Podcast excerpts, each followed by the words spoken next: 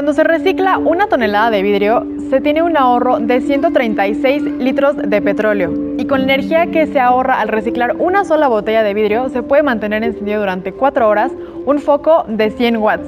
Hola a todos, bienvenidos a un episodio más de Perspectiva Verde.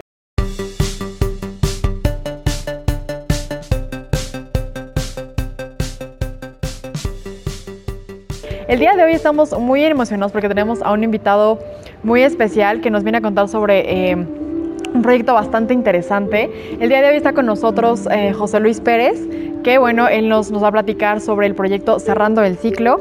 José Luis, qué gusto que estés aquí con nosotros el día de hoy. Hola, muchas gracias, gracias por invitarnos y por el espacio. Gracias a ti. Y pues cuéntanos un poco quién es José Luis Pérez, por qué está eh, pues inmiscuido en este proyecto que, que tienes ahorita y, y, de qué va más o menos. No, pues gracias. Digo, no, nosotros empezamos en 2014 el proyecto y esto fue a raíz de que yo trabajé 10 años en una empresa de la industria cervecera que pues en las áreas de sustentabilidad, responsabilidad social y fundación, bueno, ahí fui cambiando de áreas. Okay y pues tuve la oportunidad de conocer varios tipos de proyectos y entre algunas de las iniciativas que traíamos era el análisis de todos los residuos que se generan en la actividad productiva de la empresa, pero pues una empresa de ese tamaño tiene cantidad de, de residuos y mucha variedad, ¿no? O sea, de todo tipo. Y el reto era encontrar aquellos que pudieran ser aprovechados para un proyecto productivo que tuviera un impacto social y ambiental, ¿no? Y bueno, ahí analizamos mucho, me acuerdo, analizamos el, el aluminio, la lona, eh, las llantas, este, el aceite quemado, okay. este, y bueno, entre ellos el vidrio. Uh -huh. Pero en, en, esas acciones también pues, se identifica que, por ejemplo, tiraban una botella, una lata de cerveza y esa la recogen rápido, ¿no? En media hora ya no está, ¿no? Porque tiene un, un valor en el mercado, o sea, el, el residuo es valorizado mucho más alto. Mucho más alto. Entonces la gente que se dedica a la pepena pues busca ese tipo de residuos, ¿no? Pero en el caso del vidrio no. El vidrio era en aquel entonces un residuo que te lo compraban en 20 o 40 centavos el kilo. Entonces la gente que se dedicaba a la pepena o al, o al acopio decían, oye, pues busco otro residuo porque este no me conviene. Entonces dijimos, ¿qué pasa con las botellas? Y en aquel entonces pues, era también cuidar la marca, ¿no? Porque veías ahí la marca tirada en la calle, ¿no? Claro. Dijimos, ¿qué pasa en las botellas? ¿Cómo podemos darle un giro a esto para que en vez de que sea una, una basura tirada en la calle, pues que se pueda convertir en una materia prima, ¿no? Al final, pues un residuo, este, lo podemos aprovechar, ¿no? Y entonces de ahí encontramos este tema de poder darle un aprovechamiento al vidrio, convertirlo, transformarlo en algo, pero que a la vez tuviera un impacto social. Y pues bueno, este, pues decidí justamente cuando encontré esta parte que me gustó, yo ya llevaba un buen rato en, en, en, la empresa, quería retos nuevos, ¿no? Es decir, bueno, voy a encontrar o a buscar algo que, pues, pues que me cause nuevos conocimientos, poder este, establecerme nuevas metas, okay. y pues tomé la decisión de cambiarme. Este, entonces, pues me salgo de la empresa y inicio cerrando el ciclo en 2013. Agosto del 2013 lo constituimos, okay. pero empezamos operaciones a partir de enero del 2014. Que justo yo creo que estabas buscando al dar este salto como, como al vacío, en cierta forma, que eh, con esto que aprendiste sobre el vidrio en particular, ¿no? Crear un proyecto que tuviera como este plus o este más añadido a, la parte que estamos aprovechando un residuo como es el vidrio, pero además queremos que tenga un impacto social más fuerte, ¿no? Claro, pues la verdad es que sí, o sea, sí fue un salto al vacío enorme, porque al final está muy contento en donde trabajaba, o sea, tampoco puedo decir, o sea, no, no me iba porque realmente no me gustaba lo que hacía, me encantaba, pero pues era más la cosquilla de poder hacer algo, ¿no? Y ya traía eso. Entonces, eh, pues sí, me salgo, constituimos en 2014 y empezamos como una acción civil, ¿no? Una acción civil con el enfoque de generar capacitaciones y ofrecerles esta alternativa de autoempleo a mujeres, okay. mujeres que a lo mejor están en un tipo de situación más vulnerable o que tienen oportunidades diferentes uh -huh. y que esto se pueda convertir en una alternativa. ¿no? Entonces ahí hicimos el, el cambio y pues nace cerrando el ciclo en 2013 como una acción civil. Perfecto. Y ya de ahí pues empezó como a consolidar más, eh, o cómo estaban operando al principio y después, porque creo que tengo entendido que empezaron como asociación y luego ya se, se fundaron como empresa, ¿no? Efectivamente. efectivamente empezamos como acción civil y como buena acción civil siempre tienes problemas de recursos, ¿no? Este, desafortunadamente en México el tema de la acción civil es, un tema que todavía hay mucho por aprender y madurar. Este, hay un tema muy asistencial, entonces dependes mucho de donantes, dependes mucho de conseguir recursos y esto pues al final, si tú no tienes recursos no puedes seguir haciendo tu, tu, actividad social, ¿no? Entonces, así estuvimos y la verdad es que estuvimos 2014, 2015, 16, 17, pero para 2019 siempre era un, o sea, había recursos, teníamos proyectos, pero cuando había proyectos pues teníamos nóminas, rentas, gastos, entonces... No para, ¿no? Sí, y la verdad es que nosotros decíamos, así no vamos a crecer. Lo único que va a pasar es que en algún momento nos van a ganar más los gastos cuando tengamos recursos y nos vamos a, o va a tronar el proyecto. Entonces, cambiamos ese chip y, lo que hicimos fue constituimos una empresa que se llama Cerrando el Ciclo México, ¿no? este, SADCB, pero con la finalidad justamente de buscar una alternativa para generar nuestros propios recursos. Y ahí buscamos cómo hacer este híbrido, ¿no? siempre con la idea, y desde que nacimos fue el, el poder aportar en la parte social, independientemente de que nuestro producto es reciclaje, todo lo que hacemos es reciclaje de vidrio, pero nuestra finalidad siempre fue aportar un impacto social. Este, entonces ahora le dijimos, bueno, la acción civil va a seguir y va a crecer sus programas de capacitación y la empresa se va a enfocar a un esquema más de comercialización, ¿no? Eh, a generar eh, alternativas para que pues mejorar herramientas, equipos, capacitaciones, eh, asesorías, eh, productos, estrategias de comercialización. Y eso fue lo que nos hizo el cambio y a partir del 2019 que arranca la empresa, pues ya podemos pudimos lograr una sostenibilidad y hoy en día pues estamos muy felices porque ya, ya el proyecto va creciendo. Este, entonces, sí, es, es un modelo híbrido. Y bueno, nos comentabas al inicio que cuando trabajaste en Grupo Modelo tenías, estás como en esta parte también ambiental, etcétera, en estos proyectos. Pero tu interés por cuidar el medio ambiente nació ahí o ya traías como esta semillita verde, digamos, desde tiempo atrás. La verdad, este, sí traía, pero siendo muy sincero, no tanto. La verdad es que... o sea, como que 50%, una cosa así. Sí, sí, la fui desarrollando, ¿no? Porque al final cuando entré... Eh, Digo, cuando yo entré al grupo modelo era ya tiene unos ayeres, más o menos fue por 2004, 2005. Entonces en aquel entonces, pues la verdad es que la conciencia que tenía tanto la sociedad como nosotros en aquel entonces como jóvenes, ¿no? Este, pues eh, era muy poca, ¿no? La verdad es que, pero a mí me tocó vivir, ¿no? Vivir el tema, por ejemplo, de los voluntariados, de los programas ambientales, restauración, eh, restauraciones de zonas ecológicas, áreas naturales protegidas, eh, también hasta proyectos más fuertes como la generación de biomasa a partir de, este, perdón, la generación de energía eléctrica a partir de la quema de biomasa. Y bueno, muchos proyectos que fuimos ahí implementando y que me permitieron ir conociendo un tema de sustentabilidad mucho más amplio, ¿no? Este, y que al final también la empresa este, pues tenía varias eh, eh, programas e iniciativas que impulsaban mucho ese tipo de, de, programas ambientales, entonces pues eso hizo que poco a poco me fuera gustando más, más, más y pues me fui metiendo, ¿no? Sí, involucrándote. Y justo cómo fue, digo, ya tenías como esta, este trasfondo de, con Grupo Modelo tener esta, trabajar eh, proyectos sociales o también lo que comentas de las reforestaciones, pero cómo fue hacer esa transición de pasar de, ser, eh, eh, ejercer tu, profesión de ingeniero a, convertirte en un agente de cambio social y, por el medio ambiente. Pues la verdad es que yo creo que era una combinación de dos cosas. Siempre me ha gustado los temas ambientales sobre todo mucho en la parte de procesos, porque al final como ingeniero, ¿no? Este, claro, todo está enfocado a eso, ¿no? Es como un proceso y tus entradas, salidas, etcétera. Exacto, ¿no? como que esa visión como más cuadradota de, de, ingeniero al final. Claro. Pero me llama mucho, por ejemplo, la, atención de proyectos de esto de, la cómo aprovechar la, biomasa, ¿no? Este, pero bueno, hay niveles de complejidades también en este tipo de proyectos y desde ahí como que yo decía, ya traía el, ímpetu a lo mejor de hacer algo que, me generara un nuevo reto. La verdad es que el área donde estaba, insisto, estaba muy contento y me costó mucho trabajo tomar ese salto, ¿no? Decir, pues vas, ¿no? Pero las circunstancias se dieron en ese momento. También Grupo Modelo estaba entrando en una negociación para que la compraran una empresa que ahora eh, este, es AB InBev.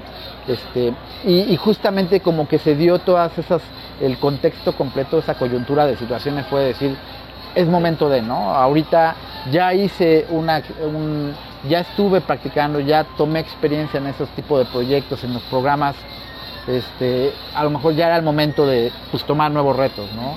Y nuevos aprendizajes, porque también sentí que me estaba quedando en una zona como de confort, un área de confort. Y, y sí estaba muy padre mi trabajo, pero ya no aprendía cosas nuevas. Y eso es lo que a mí me, me detonó al decir, quiero seguir aprendiendo, ¿no? pues de ahí tomé el reto. Ya había llegado como una meseta y dijiste, necesito un poquito más y, y, y, siento, bueno, es lo que percibo, que te motivó mucho la cuestión social, ¿no? Como impactar socialmente aunada a la cuestión ambiental que nos comentas. Claro, la verdad es que siempre eh, he buscado como ese tipo de, proyectos en, las actividades. Todo lo que haga cerrando el ciclo en cualquier momento siempre va a tener considerando la parte del impacto social de las decisiones que tome, ¿no?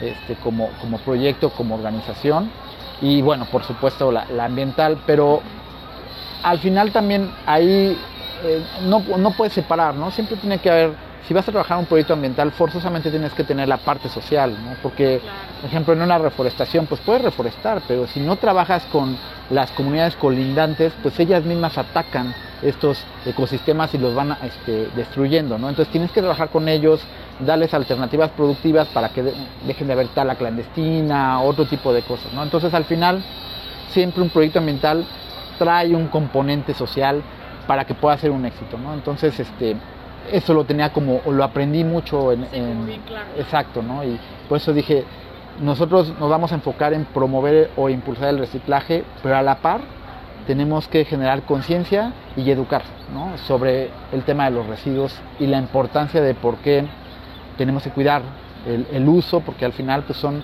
son finitos, ¿no? Entonces como que todo eso fue lo que... La conjunción de todo, dijiste, eso es lo que, lo que quiere y lo que me motiva a generar este tipo de, proyecto, ¿no? Y que bueno, eh, creo, que, creo que ha ido muy bien hasta ahora.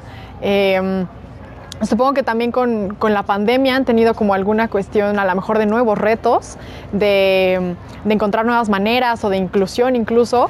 Este, no sé cómo, cómo les ha ido en este tema ahora con, con esta crisis que, bueno, que a todos nos tocó. Claro, la verdad, este, no nos podemos quejar. Este, bien dicen que las crisis también generan oportunidades. Este, y bueno, para nosotros fue muy bueno porque iniciamos el proyecto eh, cuando, más o menos cuando empezó o nació este componente económico que fue la empresa. Pues la empresa se dedica a buscar la comercialización y a mejorar procesos productivos para que pueda más personas a tener acceso a, temas de reciclaje, ¿no? Máquinas, herramientas, todo eso. Entonces, apenas estamos eh, iniciando con eso y nos metimos al, comercio electrónico. Y, bueno, tuvimos ahí eh, la suerte de que ya estábamos trabajando en, en, Mercado Libre, en Amazon, y al final eso nos ayudó porque cuando se dio la pandemia, pues muchos negocios, sobre todo mucho negocio tradicional, pues sufrió ese tipo de, de situación muy fuerte, pero también todos los negocios que tenían en alguna forma un componente digital, pues se dispararon, ¿no? El comercio electrónico se disparó durísimo y pues nos pudimos subir a esa ola y eso nos ayudó mucho a fortalecernos más en ese canal y pues bueno, eh, la verdad es que la pandemia nos vino a traer oportunidades nuevas que, que, que yo creo que estábamos listos para poderlas aprovechar y pues lo hicimos, ¿no? Qué bueno, eso, eso también habla como de la autosostenibilidad que tiene el proyecto por sí mismo, ¿no? Creo que es, eh, sale a relucir que, bueno, esa parte la están, la están llevando muy bien. Este, y, bueno, ya metiéndonos un poquito más en, en, el material, que es tu material estrella, digamos. ¿Qué, ¿Qué, nos puedes contar del vidrio? ¿Qué, ¿Cómo se hace el vidrio? ¿Qué, ¿Qué, propiedades tiene? ¿Por qué es bueno? ¿Por qué es malo? ¿Ventajas? ¿Desventajas? Pues mira, la verdad es que el, el vidrio ha sido un material eh, pues industrialmente el mejor o uno de los mejores recipientes. Desafortunadamente fue desplazado por los plásticos porque logísticamente es más económico manejar plástico y sobre todo de una de un uso, ¿no? Este, digo, antes pues las cervezas, los, los refrescos, todo tú llevabas tu envase y lo canjeabas por otro. Los retornables, ¿no? Los retornables, ¿no? Exacto. Pero este nuevo esquema de economía también más enfocado a, generar productos de rápido desecho, ¿no? Consumo de un solo uso de y un solo uso. usas tiras, ¿no? Exacto. Entonces como esta economía lineal que al final este, pues fue desplazando al vidrio y, bueno, desafortunadamente es un residuo que tiene, eh, o sea, que muy desafortunado que fue desplazado porque es un residuo que tiene muchas propiedades, cualidades, este, 100% reciclable. Al final su materia prima, digo, tiene muchos componentes, pero para hacerlo muy fácil, dos de los mayores son cal y arena sílica, ¿no? Que es, son eh, materiales que encontramos en la misma corteza terrestre del planeta, entonces no es que cuando una botella se descomponga va a contaminar. La verdad, la contaminación es en la producción y también en la extracción de materia prima, porque desafortunadamente, digo, en México, solo en México, más de 3 millones de toneladas de vidrio anualmente se producen, pero solo un 12% se recicla. Entonces, el problema no está tanto en, digo, por supuesto en lo bajo nivel de reciclaje, pero como se recicla muy poco, entonces tienen que extraer más materia prima para, para volver a utilizar, ¿no? Y al final, pues, ¿qué haces? Es romper suelos, es extraer la materia y aunque se vea un, un tramo, un pedazo árido, pues al final es, hay un, ahí vive un ecosistema, ¿no? Entonces, el extraer esta materia prima, procesarla, toda la, llevarla, ¿no? transportarla, procesarla, convertirla en una botella nueva y esa botella nueva otra vez todo este ciclo para que solamente se aproveche un 12%, ahí es donde está el tema del material. A la pérdida realmente, ¿no? Porque como bien comentas, o sea, el vidrio creo que es un material muy noble. Muy noble. Entonces, realmente la, el meollo del asunto está en que no se está reciclando suficiente y eso nos obliga a extraer más materia prima, ¿no? Exactamente. Ese es el tema, o sea, realmente como en sí el vidrio per se no contamina, ¿no? ¿no? es como el PET o otros que al descomponerse o desintegrarse generan este tipo de micropartículas, microplásticos, etcétera. Y el vidrio no, pero desafortunadamente su nivel tan bajo y también se debe mucho, eh, digo, estuvimos eh, igual cuando empezamos el proyecto investigando mucho también el por qué era tan barato, ¿no? Por ejemplo, tú puedes agarrar aluminio, cartón, papel, este, PET, ¿no? y, la gente que se dedica al reciclaje lo busca porque puede revalorizarlo más, eh, lo van a vender mejor. Una lata tú la puedes tirar y media hora ya no va a estar porque alguien la va a recoger, tiene valor en el mercado. Pero una botella de vidrio no, se puede quedar ahí años hasta que pase a lo mejor de limpia y si la ve la recogerá, pero no lo hace un reciclador porque no tiene un interés por ese. Un kilogramo de de vidrio lo andan comprando en el mercado desde 20 a 50 centavos. Entonces, imagínate. Súper, súper barato. Sí, imagínate tú quieres mover para que realmente tú como reciclador o la gente que se dedica al acopio, exacto, mover una tonelada para ganar 500 pesos. Y para mover una tonelada necesitas una camioneta. Ya no te la puedes llevar. Ya no la mueves así como que en cajitas o algo más sencillo. Que eso es algo bien interesante porque justamente, al menos en lo personal, sí me, sí me he encontrado con que de repente justo centros de reciclaje, tú llevas tus residuos, te, te reciben todo lo demás, pero, ah, no, vidrio no recibimos. Entonces, eh, eh, esto que nos platicas, bueno, creo que es, es una de las razones, ¿no? Claro. Que eso no sé si también esté ligado o, que nos puedas eh, platicar al respecto. No sé si tenga algo que ver con el proceso en sí del reciclaje del vidrio? O, por qué mucha gente dice no al reciclaje del vidrio y prefieren no recibírtelo y, y, ver tú qué haces con él? Mira, la verdad, la verdad, el tema, bueno, que nosotros vemos, en nuestra opinión, el tema es el bajo valor. Y el bajo valor viene también porque la materia prima para hacer vidrio es muy barata. Entonces, una tonelada, pongamos, por decir números, digo, no sé qué tan actualicé está mi dato, pero por decir números, una tonelada de materia prima nueva que extraer arena, sílica y todos los componentes, te cuesta 1.200 pesos. Pero si tú compras la tonelada, un centro de acopio, compra la, tonelada en 500 pesos, ellos, ¿no? Pero después tienen que transportarla a un lugar donde lo van a triturar o estas eh, vidrieras o centros ya de, este, no son vidrieras, perdón, centros de reciclaje ya como tal de vidrio, entonces, ese transporte pues tiene un costo, entonces ya, ya subió un poquito más, ¿no? Y después llega con ellos y ellos la vuelven a romper, la tienen que lavar y la tienen que convertir, le dicen cullet, ¿no? Que el vidrio ya roto en cierto grano, porque también si es muy polvo ya no le sirven los hornos y bueno, tiene ahí un, tema ya más técnico. Y entonces ese proceso, después de que ya lo tienen como el cullet o este vidrio roto ya listo para los hornos, pues, por ejemplo, yo conozco una eh, centro de reciclaje grande que está en Texcoco y de ahí se lo llevan a la vidriera que está en Monterrey, este, entonces, pues todo ese transporte tiene otro costo.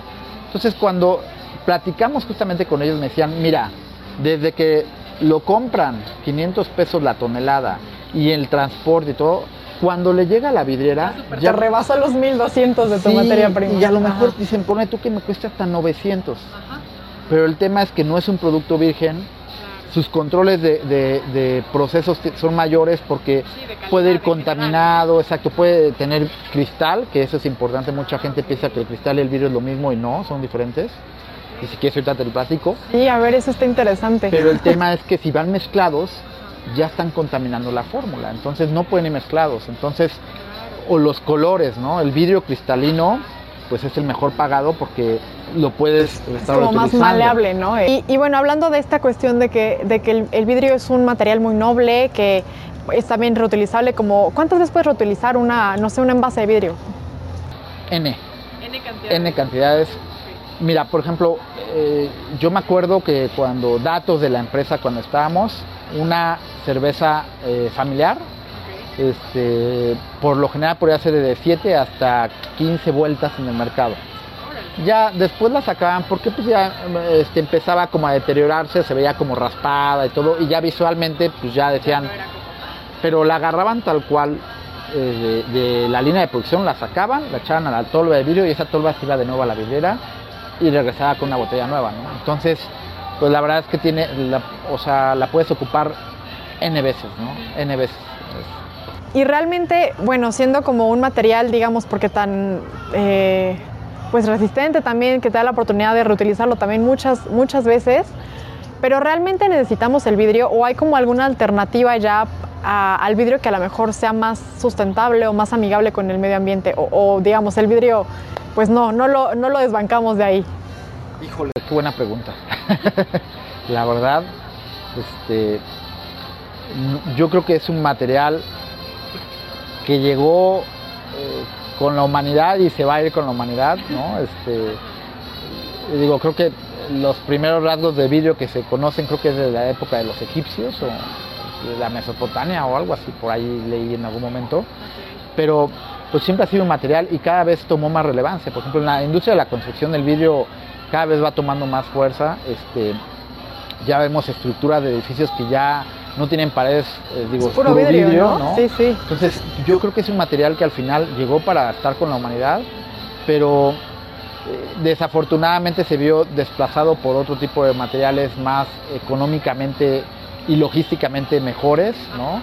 Este, pero pues ya también la humanidad se ha dado cuenta que, que no son la mejor opción y que yo creo que cada vez siento que podemos estar otra vez regresando un poco al vidrio, ¿eh? en algunos casos de para envases y todo eso. Aunque a lo mejor haciendo la comparativa, como económicamente hablando, el PET puede ser más barato, igual de manipular más sencillo, a lo mejor no se rompe, no se estrella, etcétera. Pero si vemos o si tomamos como atención a la cuestión de el precio medioambientalmente hablando, es mucho más alto, ¿no? El precio de, estos, de, este tipo de materiales que no son vidrio. Exacto, ¿no? Y, ahí entramos a un tema, eh, en este enfoque de economía circular, ¿no? Porque el vidrio, digo, este, en la tienda que tenemos, en, Coahuila 189, ahí en la Roma. Este, exacto.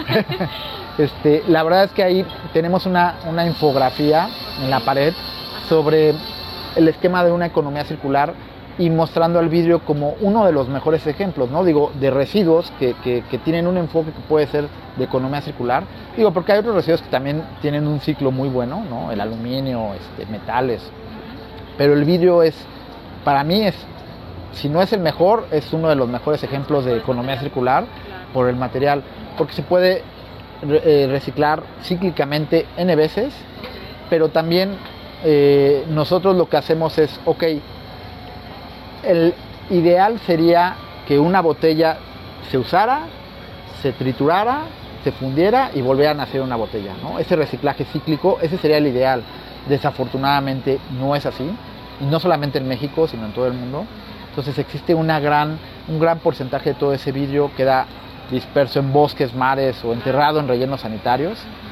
Entonces lo que nosotros buscamos es decir, bueno, ok, ese vidrio, ¿cómo lo podemos aprovechar? Aparte de, de que sea una botella, y ahí creo que entra mucho el tema de los proyectos productivos, así como, como, digo, como lo es cerrando el ciclo, hay otros que la verdad está padrísimo en otro tipo de industrias, ¿no? textiles, plásticos, todo, pero que justamente trabajan en decir, bueno, hay tanto residuo y desafortunadamente ni aunque las empresas ni la sociedad trabajen y lo hagan, o sea, nos falta todavía mucho camino por andar. Entonces este tipo de proyectos lo que hace es, ok, si está la materia prima, ¿cómo podemos generar un proyecto circular a partir de esto? Y bueno, esa materia o esa botella se vuelve una materia prima con la cual podemos generar nuevos productos sin necesidad de extraer nuevos recursos o este, extraer este, materias primas de, de los recursos naturales. ¿no? A lo mejor involucrar procesos eh, como más complejos, como viene ese reciclaje que, bueno, a final de cuentas termina siendo un proceso complejo, ¿no? El reciclaje que igualmente te consume recursos, Claro. pero justo, por ejemplo, con ustedes tienen eh, este proyecto que tal cual utilizan las botellas, ¿no? Este, y con ellas hacen diferentes pues, productos o, o las, las reutilizan, ¿no? Porque ustedes, ¿qué dirías? ¿Que ustedes las reutilizan o las reciclan? Ah, ese es muy buen punto. Este, me encanta contestarlo. Nosotros la hacemos las dos. Porque una botella, mira, digo, eh, hay un debate entre los que estamos ahí como en el, en el nicho que, que es muy pequeño, pero de, de qué es reutilizar. Por ejemplo, una botella, si la cortas, ¿qué es reutilizarla o reciclarla, no? Pero ya yéndonos a, a la parte, por ejemplo, a la ley de, de residuos sólidos de la Ciudad de México, ahí te da el concepto de qué es una... qué es reu- de hecho, reusar como tal en la RAE ni existe. Tú tienes reutilizar, ¿no? Entonces ya, y te dice reutilizar es un, es un sinónimo de reciclar. O sea, está medio ahí raro. Y la verdad lo que dije, bueno, a ver, otro concepto y digamos una autoridad que podría ser como definirlo. Y nos fuimos a la ley de, de residuos sólidos de la Ciudad de México, manejo de residuos sólidos de la Ciudad de México. Y ahí habla ya otros conceptos, ¿no? Que, que el reciclaje es cuando tú le metes un proceso de transformación y lo vuelves a, reutilizar. Y el reutilizar es pues eh, la misma eh, pieza sin, sin un proceso de transformación.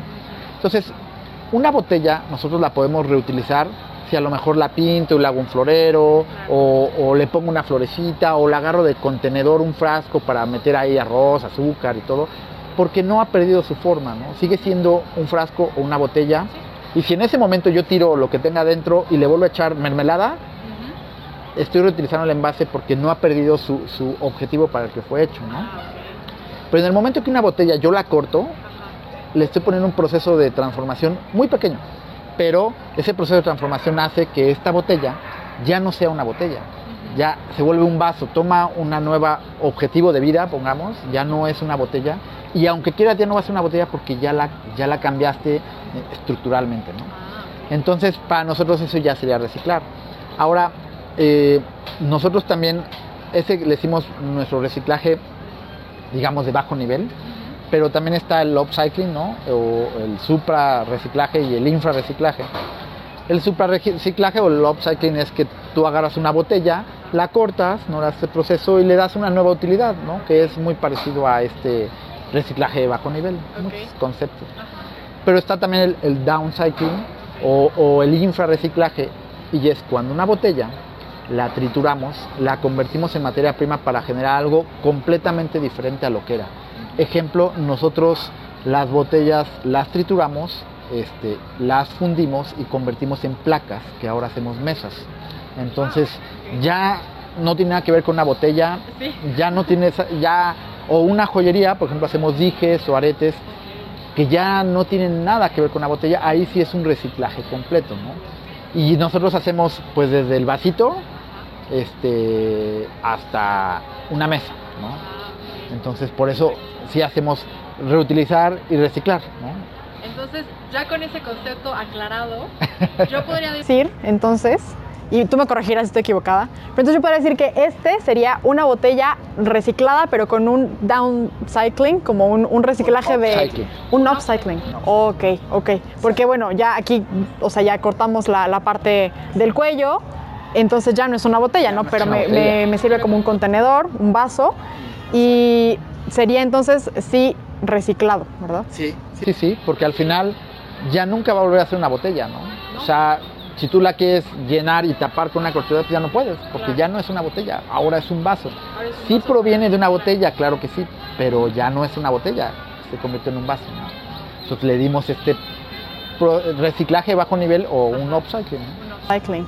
Ahora ya va a fungir como contenedor para mi rica agua de tamarindo. Exacto.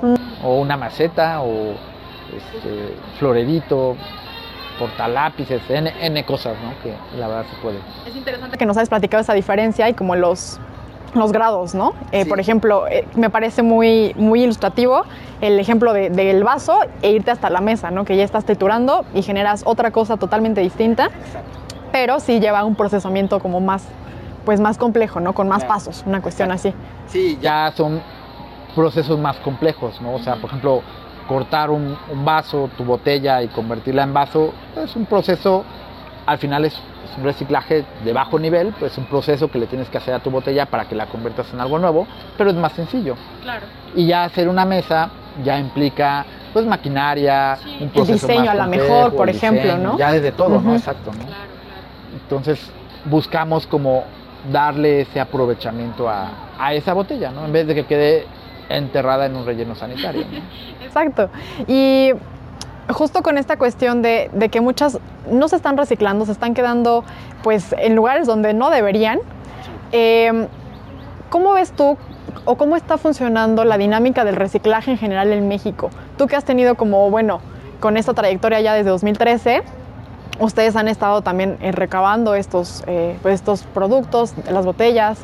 Em, pero ¿cómo ha ido evolucionando en general el reciclaje en México? ¿Ha ido mejorando a lo largo de estos años? Sí, mucho, ¿eh? Mucho. Yo creo que siento que es una tendencia.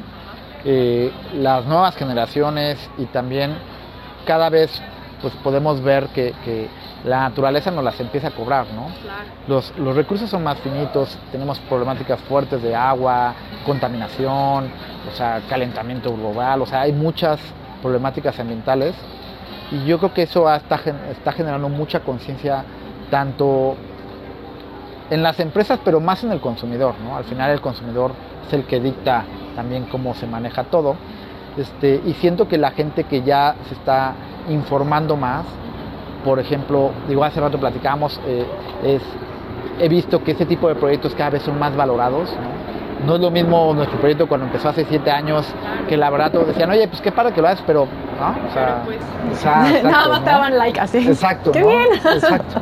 Y ahora ya, ya no, ya decir, oye, ¿cómo puedo colaborar? ¿Qué puedo hacer? ¿Qué, qué, qué, ¿Cómo me sumo, no? Entonces, sí he visto un crecimiento bastante favorable. También he visto que con agrado que ya muchos proyectos cada vez hay muchos nuevos eh, proyectos sociales o, o estos eh, proyectos productivos circulares. Entonces, yo creo que esta tendencia tiene que ser así, ¿no? Ya tiene que haber cada vez proyectos que impulsen más una conciencia y a la vez pues el reciclaje que en un esquema de, economía circular el reciclaje es muy importante, sí, pero no, no es un esquema de economía circular. No es como la solución, ¿no? Claro. es, exacto, es un paliativo realmente. Sí, exacto. Eh, es crear productos pensados en que tienen que regresar sin generar un residuo en el proceso o el residuo ya que tenga otro, otra disposición. un destino ya final que no termine en ser un basura, un residuo, ¿no? Que, que, ya no pueda hacerse nada con él. Sí, y eso yo siempre lo digo, la verdad es que digo, lo ideal fuera que si el 100% del vidrio se reciclara, pues cerrando el ciclo no tendría por qué existir. Y está bien, ¿no? Eso sería lo ideal y ya tendríamos que ver qué más hacemos, ¿no? claro. Pero la realidad es que no es así. La realidad es que desafortunadamente todavía muy pocos residuos son los que se reutilizan al 100%, de hecho ninguno que yo conozca, entonces eh, es donde tienen importancia este tipo de proyectos, que al final pues ayudamos a mitigar ese porcentaje que se pierde en, mares, ríos o, rellenos sanitarios, ¿no? basureros. Y ahora justo con ya teniendo en mente la importancia de esta tanto reutilización como reciclaje del vidrio, ¿qué tips nos podrías dar para empezar tanto a reutilizar como a reciclar vidrio? Pues primero eh, yo creo que este, separarlo, ¿no? Digo, al final es algo bien básico, pero sí separarlo. Nosotros cuando platicamos, y esto pues hablo de tiempo atrás, en las capacitaciones que damos, este, la gente nos decía siempre, es que yo mezclo los residuos y al final, digo, perdón, separo los residuos, pero cuando llega el camión, todo lo echa junto, Y sí, la verdad es que sí es cierto, pero el camión, o sea, los chicos de la basura, pues al final que van en el camión, pues van recogiendo, ¿no? Y van separando. Entonces ellos qué hacen, les llega una, bolsa de basura, la abren, ven que todo está este, mezclado, pues rescatarán lo que ponen a la mano y lo demás se va directo con todo lo demás. Pero si tú les das la opción de tenerlo separado, entonces dicen, ah, ok, esta botella, esta bolsa trae botellas de vidrio, pues ya la ponen en un costal aparte donde a lo mejor lo llevarán a vender, lo separarán o lo que sea, ¿no? Y eso va para el Tetra Pak, para el plástico, para... Si ellos lo ven separado, para ellos es valioso. A lo mejor no por un tema ambiental, sino por un incentivo económico. Entonces yo diría que esa sería la primera instancia. Y la segunda, pues sí buscar alternativas, por ejemplo, Ecolana, un mapa de, centro de reciclaje, la verdad. Una chulada ese mapa. Sí, exacto, ¿no? Y ahí está la información, ¿no? Este, juntas tus botellitas, las llevas, seguro no te van a dar, si buscas un recurso económico, por el vidrio no, pero, pero al menos por otro residuo sí y de paso dejas el vidrio. Entonces, yo creo que ese es como, como sociedad eso, este, separar y, tratar de darle el destino final adecuado a los envases que al final tú consumes, ¿no? O sea, a nosotros en algún momento sí nos pasó que este, hay personas que luego se enojan y dicen, oye, es que te dejo mis botellas y este y a veces no me das nada a cambio damos puntos, pero por ciertas botellas, no por todas. Entonces, hay botellas que nosotros no nos funcionan, pero lo que hacemos es, les damos, o sea, las recibimos y les garantizamos que se reciclen ya sea por nosotros o por la misma industria, ¿no? Porque todo el vidrio que nosotros no ocupamos se lleva directamente a la vidriera y ahí se deja, ¿no? Así garantizamos que el vidrio llega. Pero sí vemos que luego hay gente que nos dice, oye, es que no me das nada a cambio. Pues es que me estoy haciendo responsable por un residuo que, que tú estás consumiendo, ¿no? O sea, esa es, como esa parte también de ir generando conciencia, decir, oye, pues no, sí, al contrario, o sea, nos hacen un favor en que yo te estoy dejando aquí mi basura para que tú, si lo ocupas o no, correctamente. Exacto. Entonces es un trabajo en equipo, ¿no? Así que Totalmente, que es esa, esa parte de, de, apoyarse mutuamente igual y generar esa conciencia, ¿no? Exacto. Y pues estos tips son creo muy, muy útiles, muy prácticos también. Y pues em, para que la gente igual se sume y pueda igual conocer tus productos, eh, tu proyecto en general. ¿Dónde podemos encontrarte? Eh, ¿Cómo están en redes sociales? O eh, nos comentabas lo de la tienda por aquí muy cerca, que muchas felicidades por la tienda. La, la, iremos a visitar pronto también. Este, ¿Dónde podemos encontrarlos para que la gente pueda acercarse a ustedes? Claro, eh, nuestra tienda está en Coahuila 189, aquí Colonia Roma. Estamos ahorita en Huerto Roma, entonces estamos a tres cuadras. Este, y en todas las redes sociales estamos como eh, arroba cerrando el ciclo. Y seguro, bueno, ahí nos, nos pueden encontrar en Facebook, TikTok, este, Instagram, este, YouTube. Entonces ahí estamos como en todas las redes y ya. Perfecto. Pues un gustazo platicar contigo, José Luis. Qué bueno que nos compartiste todo esto, eh, información sobre el vidrio que eh, muy seguramente no, no, teníamos conocimiento. Muchas gracias por estar aquí y eh, por compartirnos toda esta información. Y pues claro, vamos a estar atentos, la gente ya sabe dónde, dónde puede encontrarte, en las redes. Te agradecemos por acompañarnos hoy. Justo ya tenemos de música de fondo un, una buena música de despedida. Entonces también gracias a todos por vernos el día de hoy. Eh, también no se olviden de seguirnos en nuestras redes sociales. Aparecemos en todas ellas como Perspectiva Verde. También pueden checar nuestra página en perspectivaverde.com.mx. Y pues nada, nos vemos en el siguiente episodio. Y muchas gracias a todos, gente bonita. Cuídense. Adiós.